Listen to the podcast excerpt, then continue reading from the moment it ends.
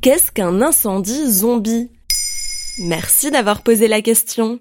Dans le sol, sous la glace, la braise peut survivre. C'est le constat inquiétant de chercheurs après une étude menée dans l'Arctique. Là-haut, tout au nord, les incendies zombies sont des feux de forêt qui se cachent pendant l'hiver pour mieux renaître au printemps. Une menace pour les forêts boréales et donc pour le climat.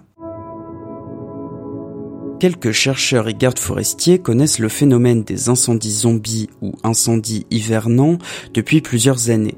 Mais c'est une étude publiée dans la revue Nature le 19 mai 2021 qui révèle l'ampleur du phénomène.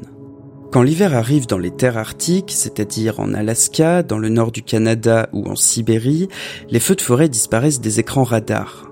Mais quelques foyers couvent sous la neige malgré des températures allant jusqu'à moins 40 degrés. Ils ne meurent pas et réapparaissent au printemps, d'où leur petit nom, les incendies zombies.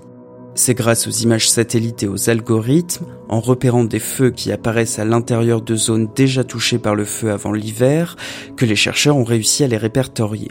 Mais je comprends pas, comment le feu peut résister au froid et à la glace Sous la glace, il y a la tourbière, un sol riche en matière organique et en oxygène, le combo parfait pour la combustion.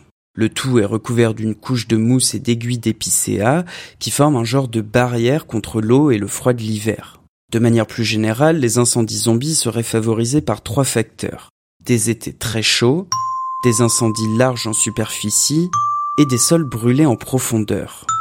Donc si je comprends bien, le réchauffement climatique ne devrait rien arranger. En effet, c'est toute l'inquiétude autour des incendies zombies. Bien qu'en général ils représentent moins d'un pour cent des surfaces brûlées, ce chiffre peut atteindre près de 40% les années de grande chaleur. L'été 2020 a par exemple été très marquant en Sibérie. Les températures ont approché les 40 degrés et de nombreux feux de forêt se sont déclarés. Alors était-ce des incendies zombies? Et surtout réapparaîtront-ils dans les semaines à venir? Le problème, c'est que ces incendies brûlent les réserves de carbone et libèrent des gaz à effet de serre, aggravant encore le réchauffement climatique et donc la probabilité de nouveaux incendies. Un cercle vicieux. Oui, qu'on appelle aussi rétroaction climatique. Le 20 mai, on apprenait aussi que l'Arctique se réchauffe trois fois plus vite que le reste de la planète. Ce qui a des conséquences dramatiques pour la faune, pour la flore, pour les 4 millions de personnes qui y vivent, et pour le reste de la planète, menacée par l'élévation du niveau des mers. Alors pour éviter que le futur ne tourne au film catastrophe, avec des zombies de feu détruisant l'humanité, il est urgent de protéger les forêts et de réduire les émissions de gaz à effet de serre. Voilà ce qu'est un incendie zombie. Maintenant, vous savez, un épisode écrit et réalisé par Quentin Tenot. Et moi aussi, je sais beaucoup de choses que j'ai apprises en fabriquant maintenant, vous savez, depuis deux ans. Mais là, il s'agissait de mon dernier épisode. Je continuerai à apprendre en écoutant le reste de l'équipe.